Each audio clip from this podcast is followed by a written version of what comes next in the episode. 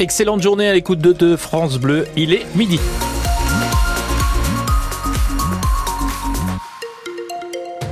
Votre journal, c'est avec Léni Flouva. Sur la route, un accident signalé sur la nationale 13 à hauteur de Carpiquet en direction de Caen, ce qui engendre quelques ralentissements.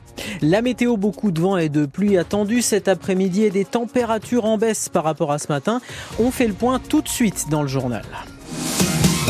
Mais justement, l'Orne et le Calvados sont en vigilance orange vent, conséquence du passage de la dépression Louis. Le phénomène va apporter son lot de soucis dans certains secteurs, une météo très agitée en Normandie. Et d'ores et déjà, la SNCF annonce une suspension de la circulation des trains Didier Charpin. Oui, ça sera à partir de 13h et jusqu'en fin de journée. Les trains ne circuleront plus sur les lignes suivantes. Caen-Rouen, Caen-Cherbourg, Caen-Granville, Argentan-Granville et enfin Lisieux-Deauville. Une mesure annoncée il y a moins d'une heure par la société ferroviaire qui craint des chutes d'arbres ou de branches sur son réseau ferré. Elle préfère donc éviter de devoir gérer des trains arrêtés en pleine campagne. Rappelons que la vigilance orange de Météo France au vent violent vient d'entrer en vigueur. C'était prévu à midi. Météo France annonce des rafales de 120 km h sur les côtes, 100 à 110 km h dans les terres. Le pic des rafales devrait se situer aux alentours de 15-16 heures. Attention, ce sera à peu près à l'heure de la sortie des écoles. Un épisode accompagné de pluie durable et soutenue. On parle d'un cumul de 5 à 10 mm en une heure seulement, avec euh, chute de grésil et des orages isolés, selon la préfecture du Calvados. Quelques 25 mm d'eau sont attendus dans le pays d'Auge. La ville de Pont-l'Évêque appelle d'ailleurs ses habitants à la prudence en raison des risques de crues et de débordement de la Touque et de la Calonne, les deux cours d'eau qui traversent la commune. Les préfectures ont envoyé ce matin différents messages de prudence, en particulier sur le littoral, à éviter évidemment cet après-midi, mais également à l'intérieur des terres. Alors parmi les quelques mettez à l'abri assez rapidement si possible les objets susceptibles de s'envoler. Les véhicules peuvent être déportés sur les routes. Attention si vous devez conduire cet après-midi. Et puis attention au risque d'inondation et de chute d'arbres sur le réseau secondaire routier, en particulier dans les zones forestières. Tous les détails météo sont à retrouver sur francebleu.fr. 149 km heure, je ne vous ne parle plus devant, mais d'excès de vitesse. Un automobiliste a été flashé 80 km heure au-dessus de la vitesse autorisée lundi entre Dozulé et Cabourg. Il circulait sur la D400. Les gendarmes l'ont arrêté et lui ont immédiatement retiré son permis de conduire. Un incendie a détruit un bâtiment de 50 mètres carrés hier après-midi à Alençon. Neuf pompiers ont été mobilisés sur l'intervention dans le quartier de Courteil.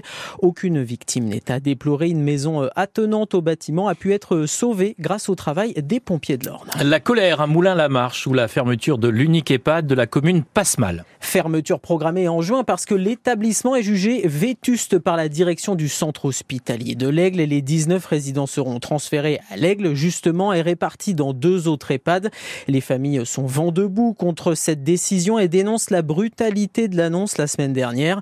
Ce sujet vous a fait réagir ce matin dans notre séquence Vous prenez la parole.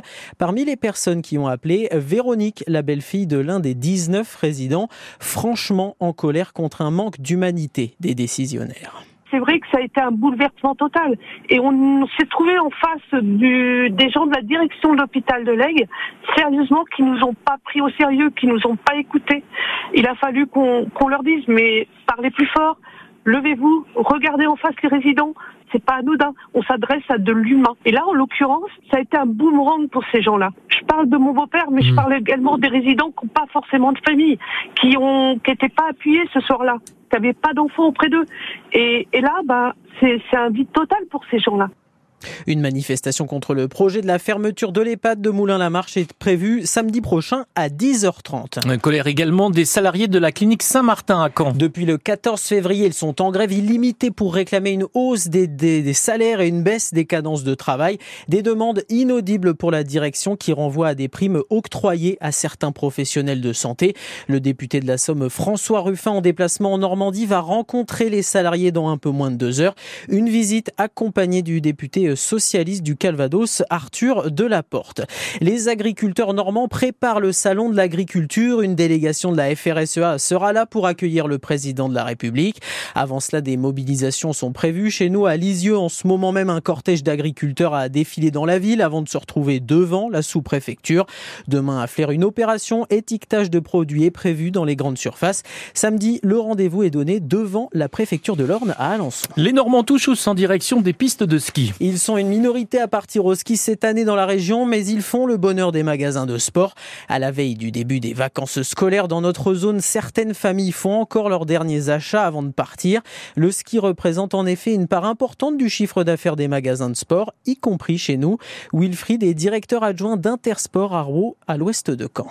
Sur la période hivernale, on va dire de novembre jusqu'à février, euh, ça peut représenter euh, quasiment un quart des chiffres sur cette période-là. Ce qu'ils ont essentiellement, c'est du blouson, du pantalon, des gants, des chaussettes, euh, des casques aussi, des masques. Le chiffre est surtout représenté par tout ce qui est textile. Là, en fait, en fonction des vacances scolaires, notamment nous en Normandie, cette année, on est les derniers à partir, donc forcément, on a une période un petit peu plus longue que l'année dernière, par exemple. Ouais, ça veut dire que là, les dates, elles vous sont plutôt favorables cette année C'est ça, ouais, ouais, 15 jours de plus pour nous. Euh, sur le ski et il y a toujours des retardataires, des gens qui partent hors euh, période de scolaire, donc on peut espérer que jusqu'à mi-mars, le rayon euh, continue de fonctionner. Et la grande braderie se permet d'accélérer aussi des promos, donc des ventes, et donc de liquider aussi nos produits le plus possible et de manière à pouvoir faire rentrer le printemps et notamment la randonnée qui va prendre la place du ski. Des propos recueillis au micro de Philippe Thomas, un sujet évidemment à retrouver sur francebleu.fr et l'application ici ICI.